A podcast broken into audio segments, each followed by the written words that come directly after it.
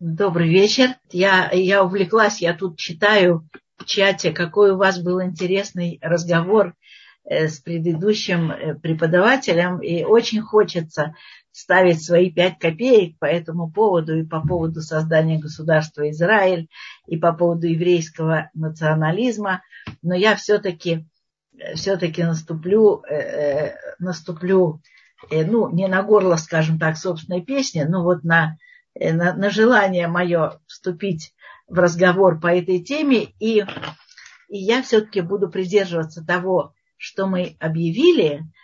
Э, и у нас такая тема какая-то очень такая э, странная. Мне сегодня уже написали, что это такое, что это у вас такое написано, жид, жид, жид, по веревочке бежит. О чем это? Что это? Как-то это вот как-то не тем пахнет так я думаю, что просто вот э, в какой-то степени э, э, наша, наш разговор сегодняшний, вот этот, он будет продолжением того, который вы вели вот на протяжении последнего часа. И поэтому, если, если есть люди, которые, которые еще, которым еще это интересно, у которых это еще бурлит, то я приглашаю остаться с нами, потому что мы в какой-то степени э, затронем обязательно с вами то, о чем вы говорили э, с предыдущим преподавателем. Так вот, что у нас за такая тема? И, э, и вот прям сразу такое некрасивое слово «жид». Но я вам скажу, это на самом деле некрасивое слово. Но я все свое детство, а потом мы сошлись в, э, обменялись впечатлениями с моим мужем о нашем детстве, и мы с ним сошлись на том, что мы понимали это слово, да, в очень отрицательном значении жить, но абсолютно не ассоциировали э, его с собой. То есть, когда и говорилось, это считалочка, там, не знаю, в детском саду, в школе, в пионерлагере, жид, жид, жид по веревочке бежит, а веревка лопнула и жида прихлопнула, мы абсолютно были уверены, такие вот наивные два ребенка, мы абсолютно были уверены, что это говорится о каком-то жадном человеке, каком-то скряге, который не делится с друзьями ничем, который не помогает друзьям, в общем, что-то такое. Э, когда пришло прозрение, я вам скажу, э, у меня, наверное, достаточно рано, а у моего мужа позже, потому что мой муж, он воспитывался прям в очень интеллигентном районе в центре Москвы, а я была такая, в общем, э, при, при, при, призаводская школа у меня была в, в, э, в пригороде, не в пригороде даже, а в области, в Московской области. И, скажем, я помню, э, я помню замирание сердца, вот, э, значит, вот сейчас я помню замирание сердца, когда какой-нибудь двоечник, учительница, конечно, забывала классный журнал э, в учительской, и обязательно он нужен был на уроке, и кого она посылала за журналом? Конечно, она посылала какого-нибудь двоечника, который быстрее бегал, и, и я с замиранием сердца ждала вот за те несколько минут, э, которые он идет от учительской э, до класса нашего, он успеет открыть журнал на последней странице, и успеет ли он э, прочитать там, вот там все было, там и Ивановы, Петровы, Сидоровы и так далее, все, все, все, и прям вот предпоследняя строчка, а, и обязательно там писалось там э, имя, адрес и национальность в классном журнале. Понимаете, это вот все мое детство. И я с замиранием сердца ждала, он дойдет в своем чтении до послед, предпоследней строчки, где было написано Энрика Давидовна Фудин, еврейка. И это, конечно, могло э, служить и служило какой-то вот пищей для, э, для шуток, для... Ну, в общем, я как-то так вот э, достаточно рано осознала свою вот эту вот ущербность на тот момент, свою непохожесть, свою вот не... И каким-то образом, в общем, это со мной шло по жизни. И, и, и в хорошем, и в плохом, ну, в хорошем Э, ну, скажем, в хорошем, у нас было много книг, а это говорилось вот у евреев. Э, у нас там, я знаю, э, были друзья очень хорошие, ну, это говорилось, да, конечно, евреи, они все друг другу помогают. Ну, в общем, какие-то вот такие вещи, то есть тоже доносилось какое-то. Но в основном это были какие-то достаточно негативные моменты, я помню тоже из детства, абсолютно какие-то дурацкие впечатления, вот они в тебя входят, и они остаются, остаются на всю жизнь. Э, приходит к нам наш приятель э, Юрий Иосифович, который был зубным врачом вот в этой э, заводской поликлинике, и совершенно ошарашенный, он уже человек в возрасте, я знаю, ему было там, 50 лет, скажем, э, он приходит совершенно-совершенно ошарашенный и говорит, вот что-то такое произошло, вот я не понимаю, я не понимаю, вот как это. Э, и он рассказывает историю, как он какую-то, значит, девушку, э, она очень хотела быть зубным, зубным врачом, техником, не знаю. Он ее взял на работу, он ей помог, он ей помог устроиться в институт, она работала его ассистентом долгие годы. В общем, он очень-очень помог. Он такой добрый был, э, да, такой толстый, добрый. Вот, помог ей состояться вот в этом самом там зубоврачебном э, деле. И вдруг сегодня она ему сказала, она ему сказала, Юрьевич, ну вот скажите, но ведь на самом деле у евреев есть вот какой-то такой специфический запах. А он такой был интеллигентный человек, очень всегда чисто мылся, там, пользовался дезодорантами, в общем, все. И он остался с открытым ртом и прибежал к нам спросить, вот что это такое, как это, это, э, это, это Э, э, была какая-то неудачная острота в отношении него, или это, вот, или это то, что называется антисемитизмом. Вот, вот что такое антисемитизм. Я знаю, он с тех, тогда было время э, э, не денежное, потом это все наступило. В нашем детстве э, он работал на своей зарплате, там, не знаю, 120 рублей, и он лечил всех, и он оставался, и кто-то просил, и у кого-то сложный был там зуб, и у кого-то, и все, совершенно было никаких денег, таких вот. Зубные техники, да, они еще тогда зарабатывали, в общем, как-то вот на протезах, а он обыкновенный такой зубной врач, который там дырки в зубах лечил, и все это и очень многим помогал, и такой добряк был, и все. И вот такую вот оплеуху он пришел к нам, он попросил таблетку. Это примерно, помните, как э, Аркадий Райкин, известный э, артист, известный всей стране. Его просто это не, не страна России, это не страна Украины, не страна Белоруссия. Это СССР. Это не было человека, который бы его не знал, который бы ему не, не рукоплескал.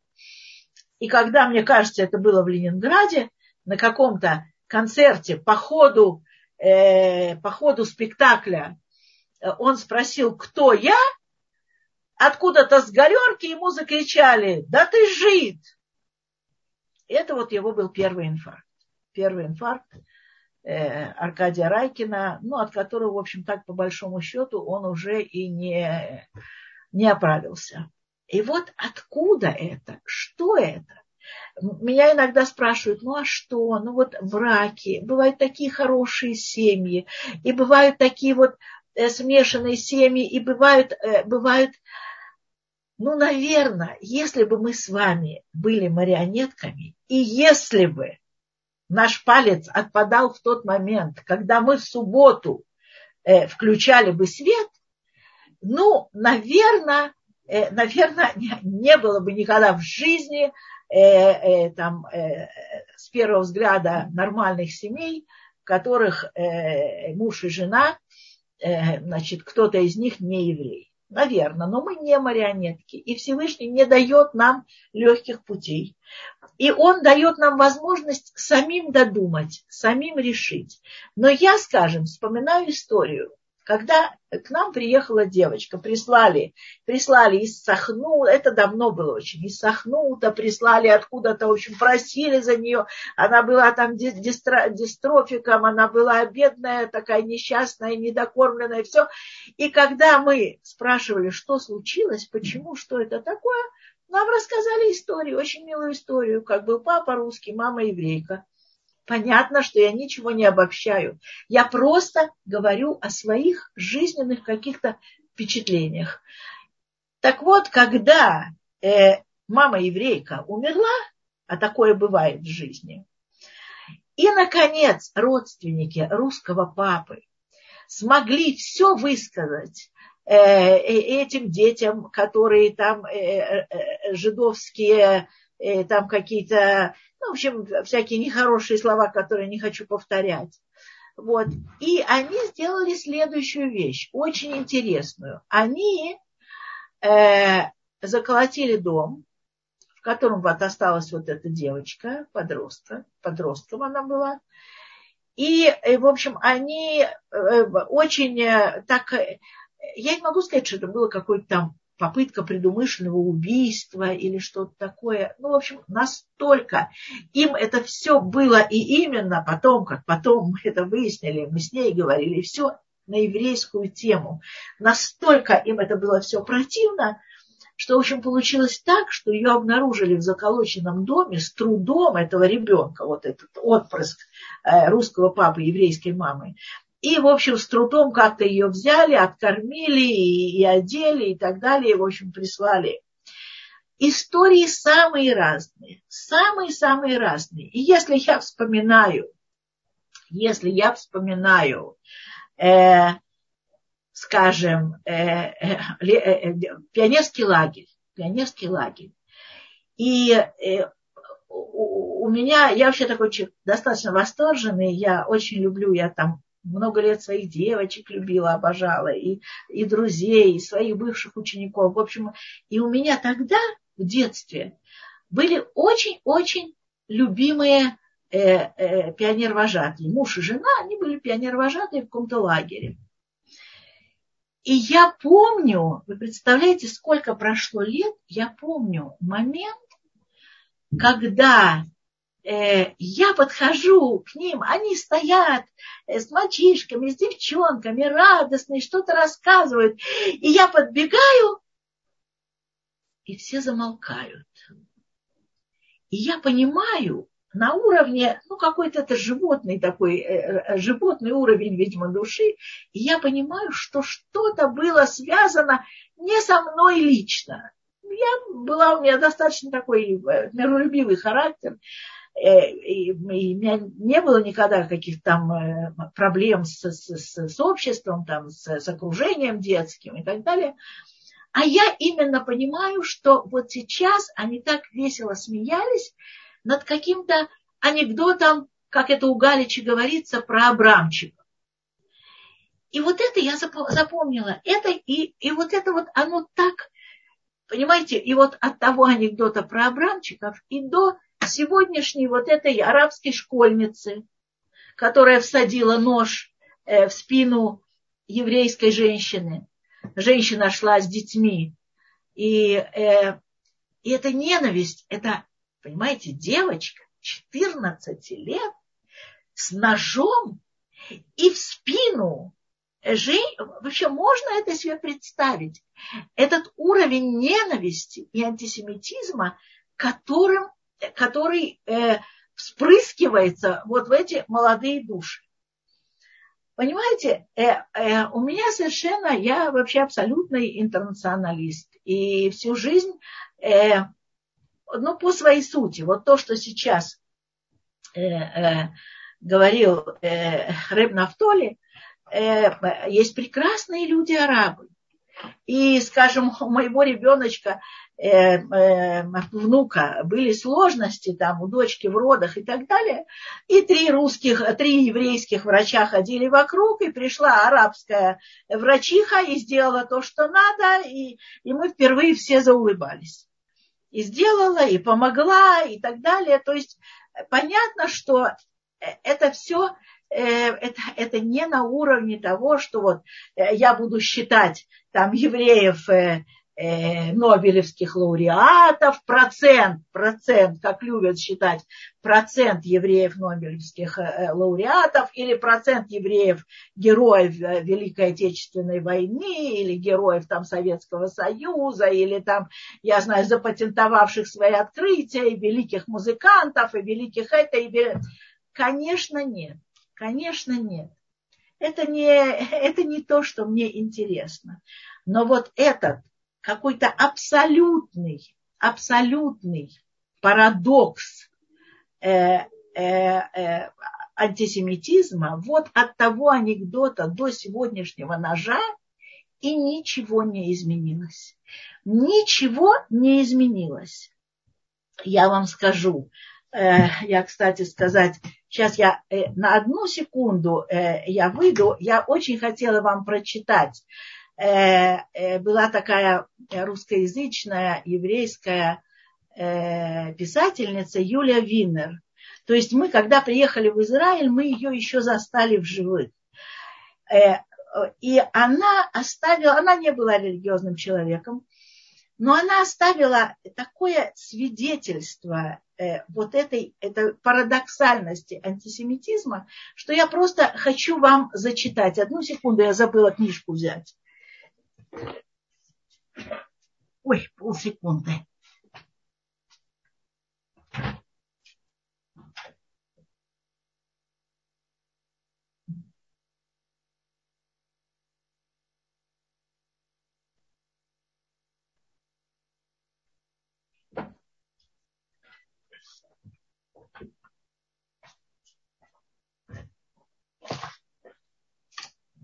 А, я извиняюсь она написала, она очень интересный, очень интересный э, автор. И, ну, я вообще люблю, люблю ее, там она пишет о деньгах, о старости, о разных таких вещах, которые, э, э, ну, которые злободневные. И, и она написала такой э, э, повесть, роман, я даже не знаю, как это назвать, такие э, Э, ритмическая проза или белые стихи называется «Моя родня с отцовской стороны». Это очень интересная вся, вся эта штука. Но я вам хочу прочитать одну, э, одну главку. Одну главку, которая, вот, мне кажется, очень... Э, э, она как-то она не показывает природу антисемитизма, а о природе антисемитизма мы еще поговорим но она показывает вот это вот ловушка, из которой нам нужно найти выход. То есть выход есть. Она выхода не видит. Она не видит, и она его не увидела. Но ловушку, мне кажется, она показала замечательно. Это время войны. Она пишет, о, она пишет о Холокосте, пишет о своих э, родных, которые погибли. Это вот ее тема в, это, э, вот в, этой, в этом романе. Пережить войну на арийских документах. Всегда помнить, что ты еврей.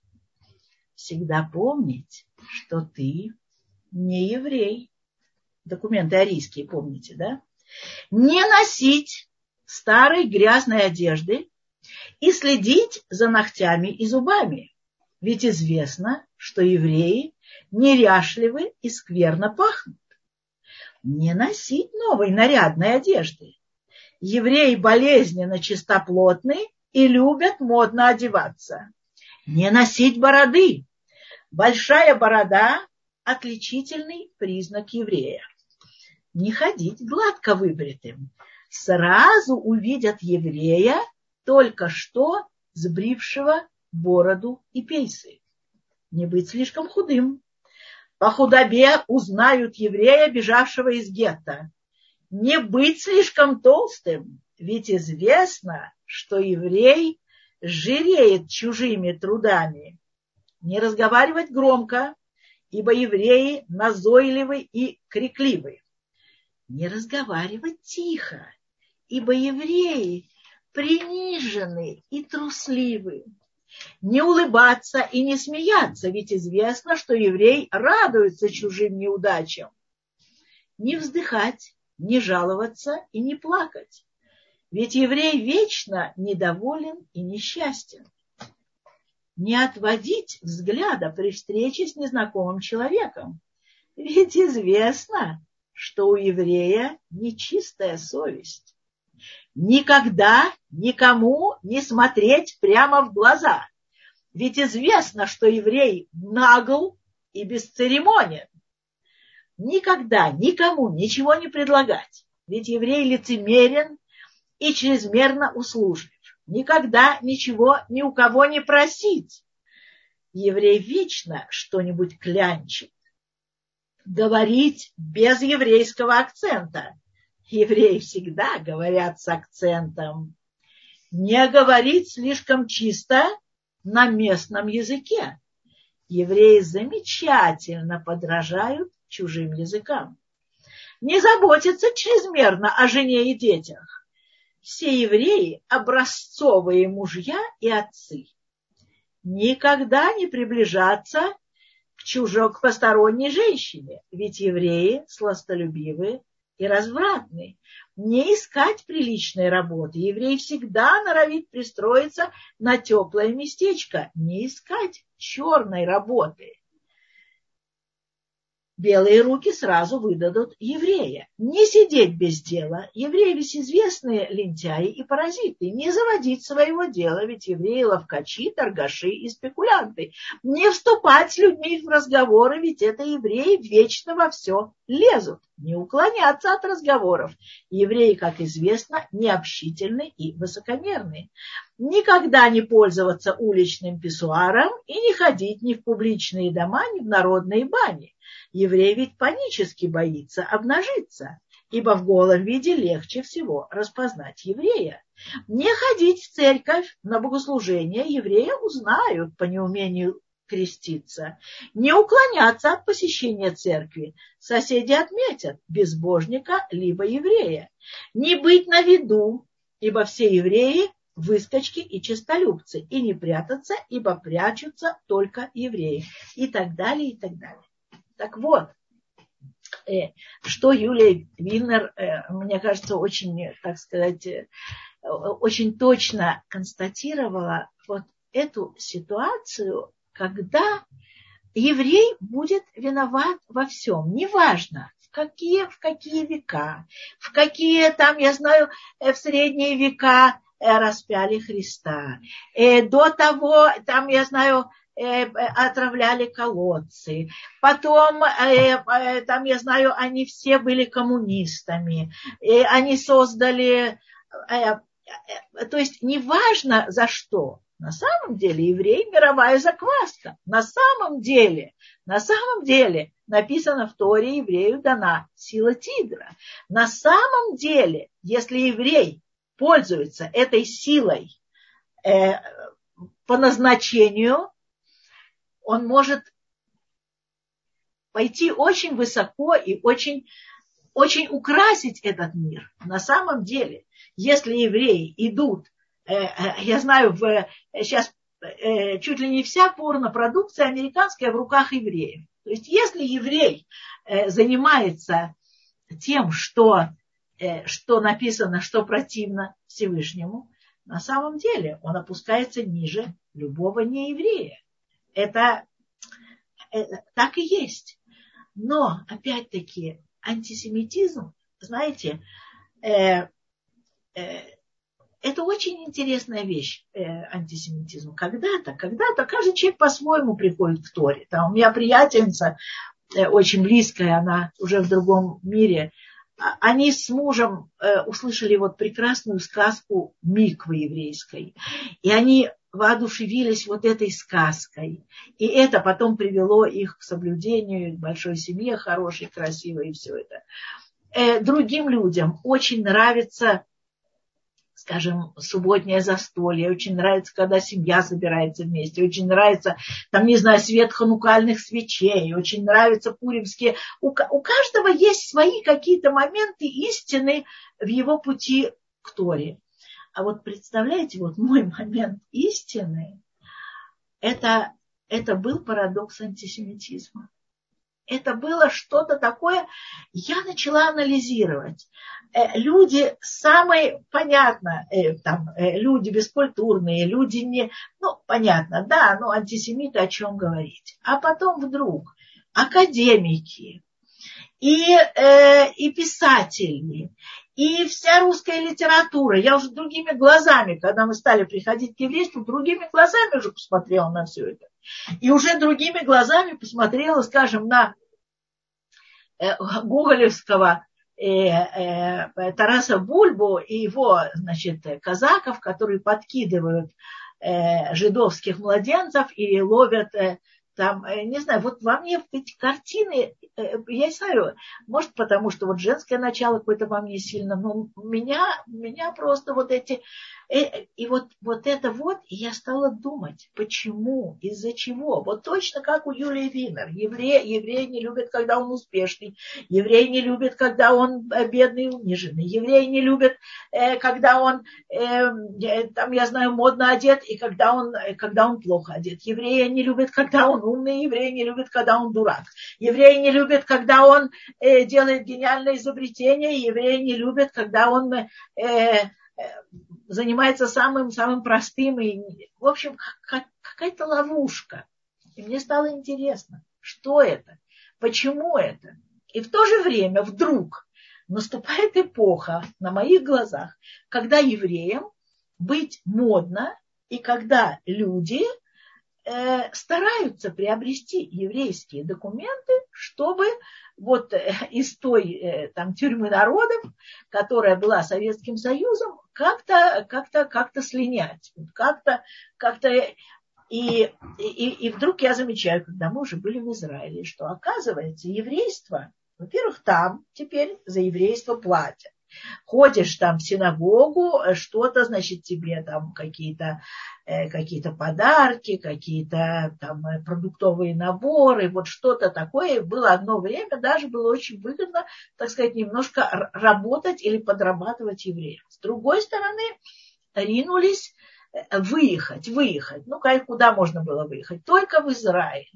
И вот я вам скажу, что я, работая, работая в школе, я несколько раз э, э, ловила, то есть, во-первых, я ловила ситуацию с э, документами поддельными. Вот я сама ловила на экзаменах и так далее. Вдруг идут девочки совершенно из разных мест и написано в свидетельстве о рождении одно и то же э, какое-то маленькое местечко Э, свидетельство о рождении бабушки или мамы и так далее. В общем, выяснилось, что это кто-то печатал по какому-то одному образцу, и вот так вот.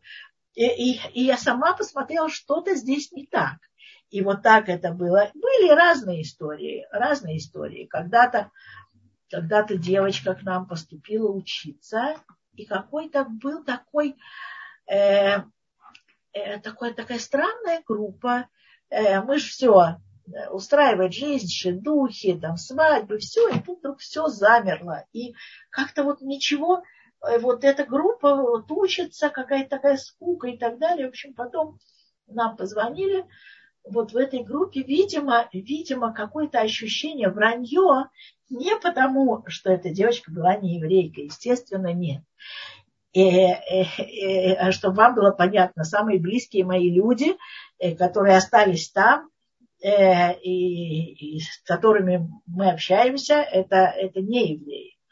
То есть сейчас мы уже познакомились с новыми, и в новой нашей жизни есть много замечательных евреев, но те, которые остались у нас из той жизни, у нас очень близкие люди, это Тамара Константиновна, Ангелина Николаевна, это люди, которые, это, это личности, вот. Э, у нас есть девочка, которую э, ну, мы э, позволяем себе назвать нашей приемной дочкой. Она тоже не еврейка. И мы в очень близких отношениях.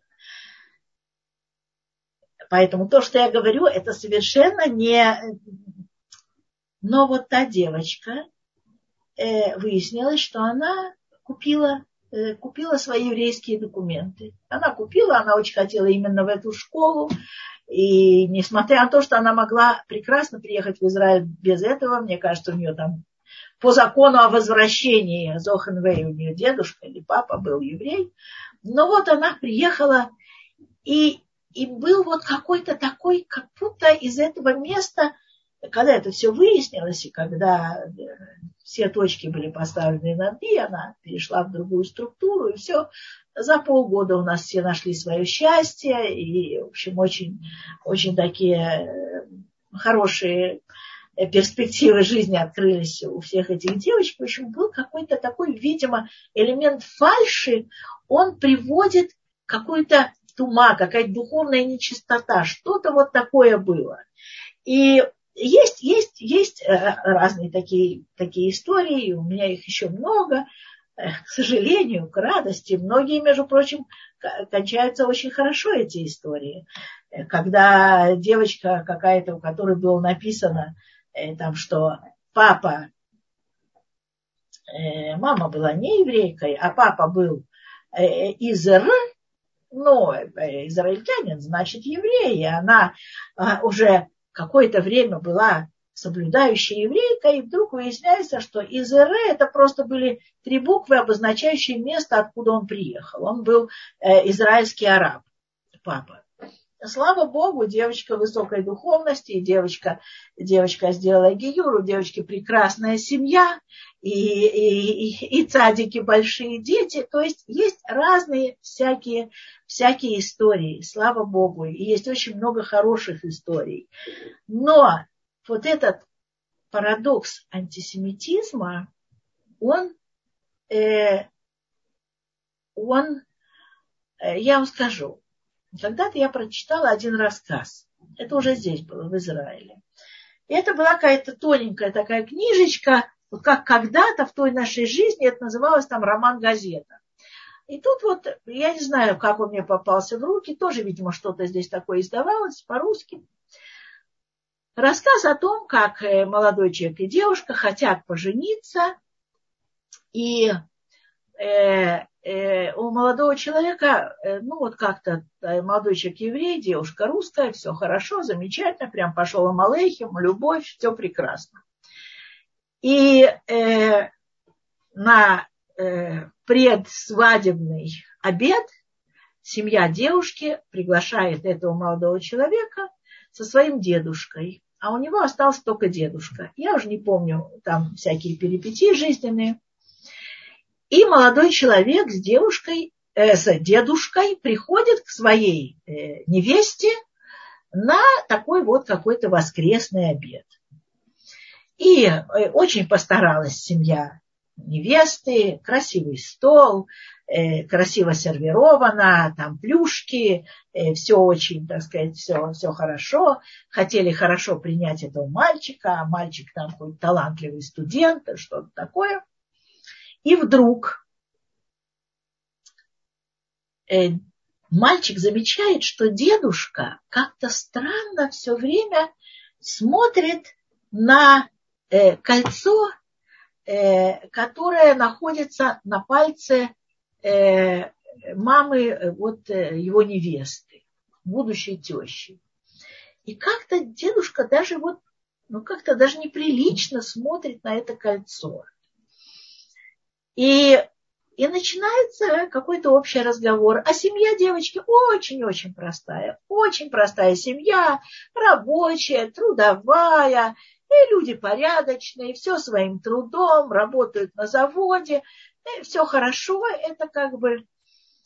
И тут вдруг дедушка и говорит, а извините, пожалуйста, а не дадите ли вы мне вот посмотреть это кольцо, которое, вот, мне кажется, у вас какое-то такое необыкновенное кольцо. И будущая теща, ей так приятно стало, она сказала, ну да, вот, да нет, ничего особенного, э, ничего особенного, вот, э, значит, и сняла кольцо с руки и дала этому дедушке. А дедушка, вероятно, в своей молодости, зрелости, не знаю, был э, ювелиром, то есть это была та профессия, куда евреев еще допускали, то есть это даже во времена черты оседлости, даже во времена вот каких-то больших ограничений на, на, на еврейское э, продвижение э, такое служебное и образовательное, вот э, ювелиры это можно. И дедушка профессиональным взглядом посмотрел на это кольцо и говорит, вот извините, пожалуйста, там, не знаю, Марья Ивановна, как ее звали, вот извините, пожалуйста, а вы не скажете ли, как вот это кольцо, как оно к вам попало? Значит, Марья Ивановна зарделась вся, говорит, вы чего, вы что, думаете, что я его украла, что ли? Что я, э, что я, э, какая-то там с улицы, вы что, меня подозреваете? Ну, в общем, как-то так получилось, что, что выяснилась история прямо за этим столом. Ну, видимо, там слово за слово я уже плохо помню э, там, все, все э, частности из этого рассказа, но выяснилась история, что когда э, э, очередной этап евреев вели в в газовые камеры или в газовые камеры или в гетто, это еще было, наверное, на уровне, на уровне гетто, но были среди этой толпы люди, в том числе женщины, которые уже много э, э, пережили и уже много понимали к тому времени. И мне это близко, потому что в такой толпе шли мои бабушка, дедушка, дядя. И э, что делали женщины? Они своих маленьких новорожденных детей пытались спасти, уже понимая, что они идут на смерть, пытались спасти. Они их э, э, пеленали, заворачивали и внутрь.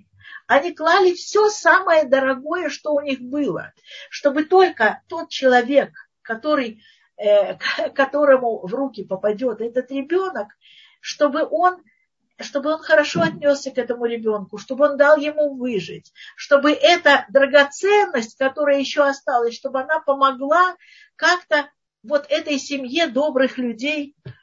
Ну, короче говоря, семья невесты оказалась совсем недобрыми людьми. И женщина, которая была тогда девчонкой совсем, получив вот такой э, конвертик, с пищащим ребеночком, быстренько, быстренько, быстренько, как все э, ее соседки, проверила пеленочки, быстренько, быстренько, быстренько из пеленочек достала все, что представляло ценность, и вот. И когда молодой человек услышал эту историю, видимо, есть какие-то еврейские... Есть евреи, на которых это не произведет впечатление. Абсолютно. Есть, к большому сожалению. Но тот мальчишка был, видимо, э, с еврейской душой. И когда возмущенная, несостоявшаяся теща кричала, ну и что? Все так делали. А что? А что? Надо было жертвовать собой. А что? Надо было, надо было, надо было этого ребенка забрать. А что? Надо было это кольцо э, обратно отдать. А что? Этот мальчик вслед за своим дедушкой встал, повернулся, и вот так кончается рассказ – и они вышли из этой квартиры, чтобы никогда больше там не появиться. Это, знаете, это, я говорю, может быть, какие-то крайние вещи, но, но эти э, крайние вещи, это, это какая-то вот картина, какая-то картина. У нас когда-то у моего папы э, близким другом был такой Э, швед Штильмарк, писатель, который написал в лагере, он сидел, и в лагере он написал, э, мне кажется, такая приключенческая э, юношеская книжка, я никогда не читала, но название это помню. «Наследник из Калькуты». И там они, в общем, пополам, как бы, э, э, там, этот самый начальник лагеря ему давал возможность писать, а потом эта книжка вышла за двумя фамилиями начальника лагеря и этого вот Роберта Александровича Штильмарка. Вот, а потом уже, когда началось потепление и выяснение и так далее, тогда уже фамилию этого начальника лагеря уже с, этой, э, с титульного листа книжки убрали. Так вот, он был очень близким другом моего папы. И он, у нас он был очень, очень, и очень был, так сказать, такой человек. Его сын, его родной старший сын, возглавлял отделение общества памяти. Общество памяти – это одно из самых антисемитских таких а, новообразований, которые возникли там в 80-е годы прошлого века. Как это? Откуда это? Почему это? Парадоксально, как у такого замечательного папы, и я ни в коем случае не говорю о том, что в неевреях во всех есть вот этот код антисемитизма, хасна халила, ни в коем случае. И есть такие неевреи, которые убьют и горло перегрызут, когда увидят э, вот такого мерзкого антисемита. Совершенно нет. Но, но вот откуда вот этот, вот этот жид, жид, жид по веревочке бежит? Откуда? Маленькие дети от своих родителей их родители тоже, видимо, и вот это переходит из поколения в поколение. И сейчас, недавно, я увидела какой-то такой вот шоу, шоу, современное шоу, называется «Уральские пельмени». И вот эти вот уральские пельмени приглашаются в Израиль для абсолютно антисемитско э, такого э, издевательского э, представления, в котором э, писатые, жадные, э, мерзкие, э, смешные в, своем, э, в своей скоредности. В общем, какой-то ужас, какие-то сгустки мерзкого вот этого вот анекдотов про Абрамчиков. И Израиль приглашает, потому что популярно популярно у евреев вот это вот такое веселое шоу. Шоу про нас. Про нас, мы про нас, мы про нас. Мы можем пошутить, конечно, мы можем пошутить над собой. И когда мы шутим над собой, может быть, в чем-то мы исправляемся, может быть, что-то мы вот такое наблюдаем, что нам помогает в работе над своими качествами, качествами души, над своим поведением, над своей моралью, там, над своей этикой. Но когда мы улыбаемся шуткам, таким антисемитским шуткам, низкопробным, которые и сами же их приглашаем, нет слов. Когда вчера, позавчера, каждый день, если вы откроете новости, э, в Ровно осквернили, там, я знаю, еврейское кладбище, в еще каком-то э, украинском городе нарисовали свастику э, на синагоге. В общем, все это, все это, понимаете, это, это то, что называется антисемитизм я вам сейчас скажу. Я когда-то это рассказывала, но я обязательно это скажу именно вот в этой нашей встрече. Э, и, и, и я уже приближаюсь к концу, и я буду готова к вашим вопросам. Э, я еще раз обязательно скажу, хотя я знаю, что я это говорила, но это настолько, понимаете, настолько ярко. Э, мы жили Подмосковье, моя семья жила в Подмосковье. Потом, когда я вышла замуж, и даже у нас родился ребеночек, и у нас была квартира в Москве, которая я говорила, что мой муж, он такой москвич патентованный, а нам очень нравилось жить э, очень нравилось жить в пригороде. У нас там сад был, и яблони, и такой дом большой, и много-много народу и гостей там, там помещалось. В общем, было хорошо. Вчера, сегодня мне одна женщина послала свой дом, э, у нее живут дети в Москве, а она живет в Дербенте. Она мне послала фотографии своего дома в Дербенте и написала, теперь вы понимаете, почему я так люблю, почему я так... И я вот почувствовала вот эту свою удачу. И она такие фотографии красивые послала Дербента, и с одной стороны вот и там такая природа, и там море, и в общем все. И у нас, и мы вот так мы любили, хотя у нас в центре Москвы была квартира, но мы жили на даче. А дача это э, как бы такой поселок, и, и все друг друга знают. И все знают своих пьяниц, и все знают своих сантехников, и все знают своих...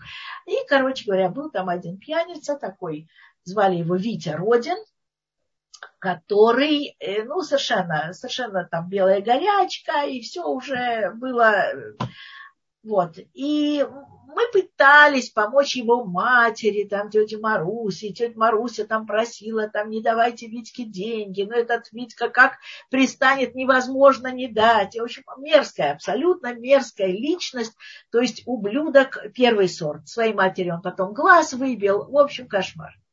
И вот в один день я даже точно знаю, когда это было. Это было 40 лет назад. Вот эту историю, которую я вам рассказываю, я помню 40 лет. Э, он появился у нас дома, и дай трешку, дай трешку, дай на похмел, умру, умру, дай трешку. И он приготовился, что он сейчас будет меня уговаривать, потому что мы иногда пытались как-то, ну, видеть, ну, подожди, ну, ты лучше поешь, ну, ты лучше это... Мы дружили со всеми. А тут у нас, видимо, никакого времени не было. И совершенно, так сказать, приготовившемуся к долгому нашему окучиванию Витьке я сую в, ру, в руку эту трешку, и он настолько, настолько счастлив, он настолько переполнен хорошими чувствами по отношению ко мне, он настолько мне благодарен, прямо в его глазах появляется что-то человеческое, он хочет сказать мне, хочет сказать мне что-то, что-то очень хорошее, ищет, ищет. Я прямо вот чувствую вот это вот, э, э такое, скрипят мозги в его голове, и он обводит глазами, э, там это разговор был на кухне, и видит нашего, почему я так точно знаю, когда это произошло, видит нашего маленького Данечку, нашего первого сына, который сидит на такой приступочке, э, на такой ступеньке между кухней и э, салоном, залом квартиры. И его взгляд не просто стал человечным, его взгляд стал добрым, нежным. Он посмотрел на нашего ребенка, показал на него пальцем и сказал, ты не бойся, когда начнется, я его спрячу.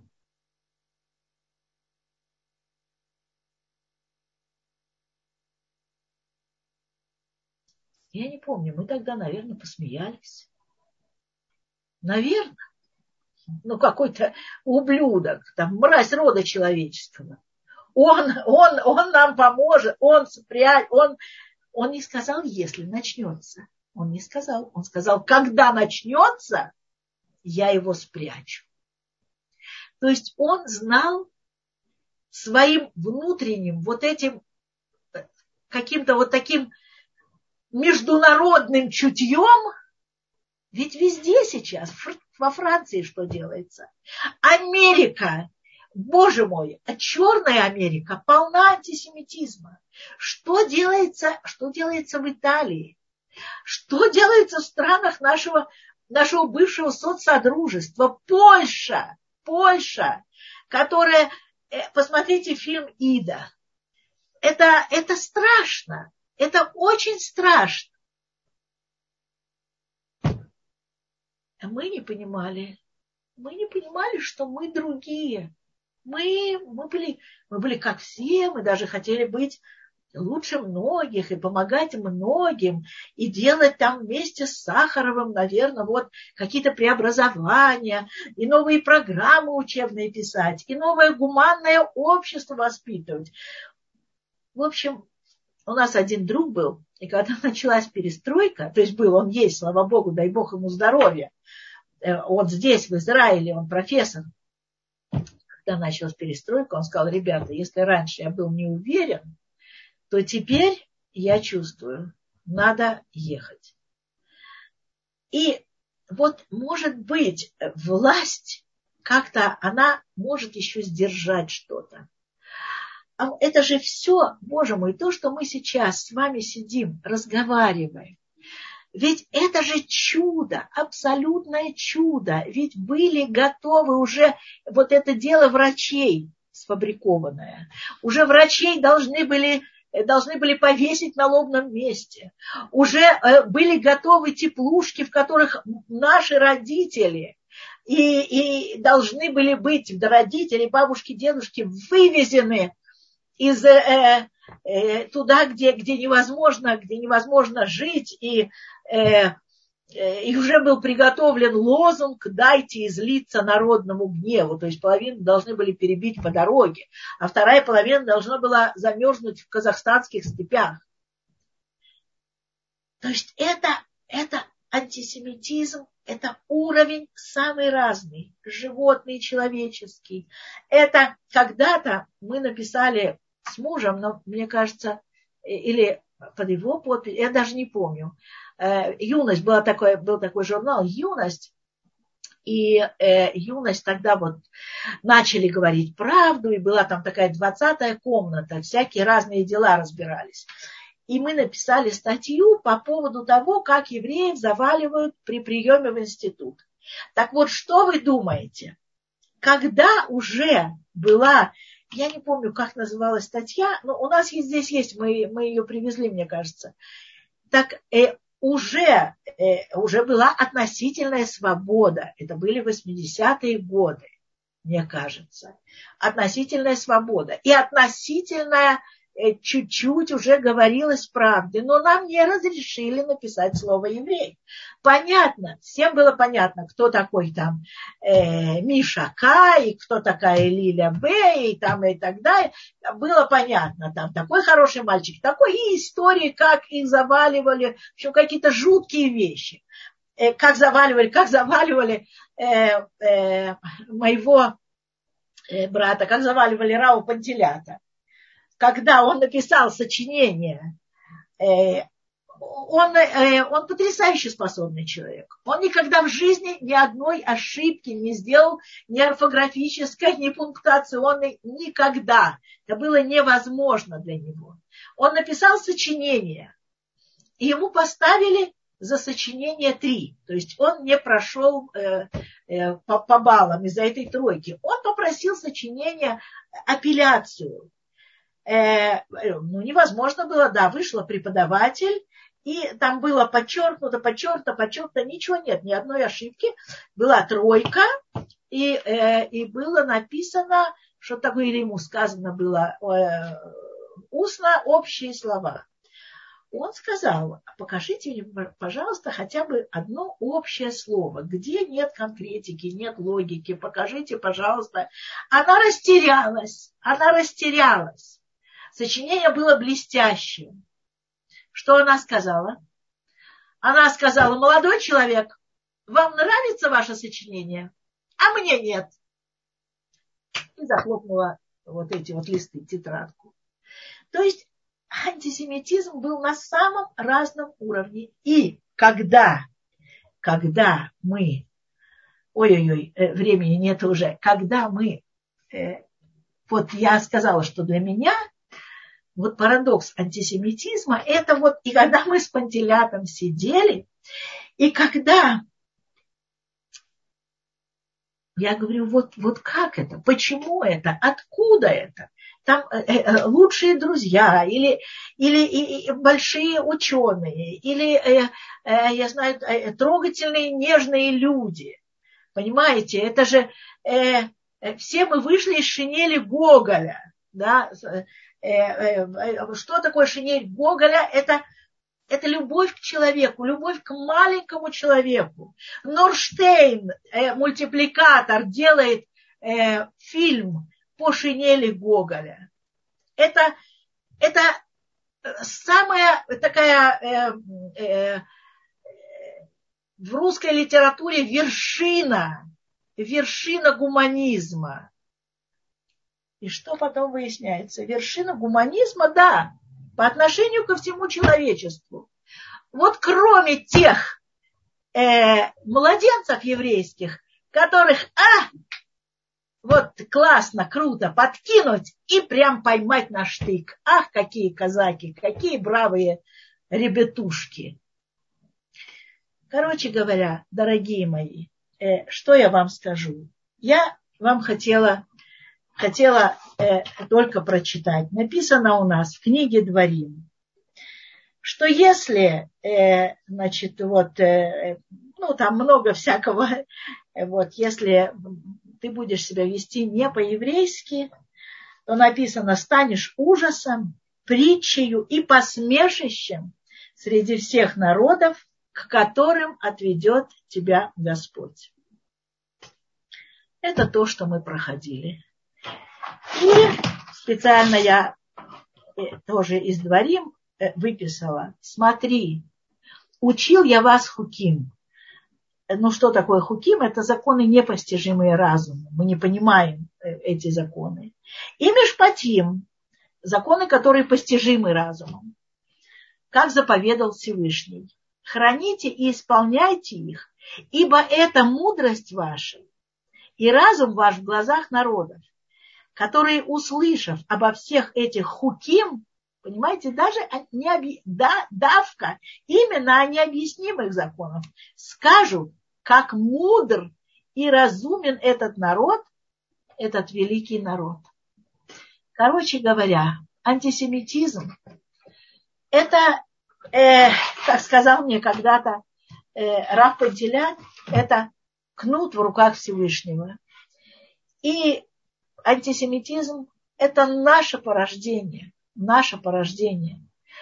Все, что происходит в мире, это, э, ну, я не хочу снова начать дискуссию, поэтому я не скажу того, что я хотела сказать. Ну, в общем, короче говоря, дорогие евреи, давайте будем правильными евреями, и тогда, может быть, есть такая надежда, что весь окружающий мир, вау, посмотрит на нас как-то по-другому. На этом я закончила. Вот я не знаю, э, э, имеем ли мы право выслушать еще вопросы. В принципе, вопросы здесь есть, но Рав Шимон уже с нами, и я не знаю, насколько мы имеем право задерживать его. Он пришел вовремя, уже наше время истекло. Я не знаю, как правильно поступить в данной ситуации. Может быть, мы посвятим вопросам на кусочек следующего урока. Ну, и... давайте. Да, мне тоже неудобно перед Равом Грилюсом. Давайте тогда так. А э, э, Батшевочка, скажите, а можно будет э, вопросы как-то, я их, как-то собрать. Я их сфотографирую и перешлю вам, а вы в начале следующего урока ответите на них. Или же, если это что-то очень-очень серьезное и срочное, может быть, стоит озвучить ваш телефон, чтобы люди написали лично вам. Э, хорошо. Э, да, если можно, да, вот э, э, Гоголь маленького еврейского человека он не любил, это точно, да, да. Нас было много в Москве, тихо, евреев нет практически. Это мне интересно, откуда. Потому что сейчас я уже этого не ощущаю, как когда-то. Глава московского отделения Союза русского народа был крещенный еврей. Ну, скорее всего, конечно.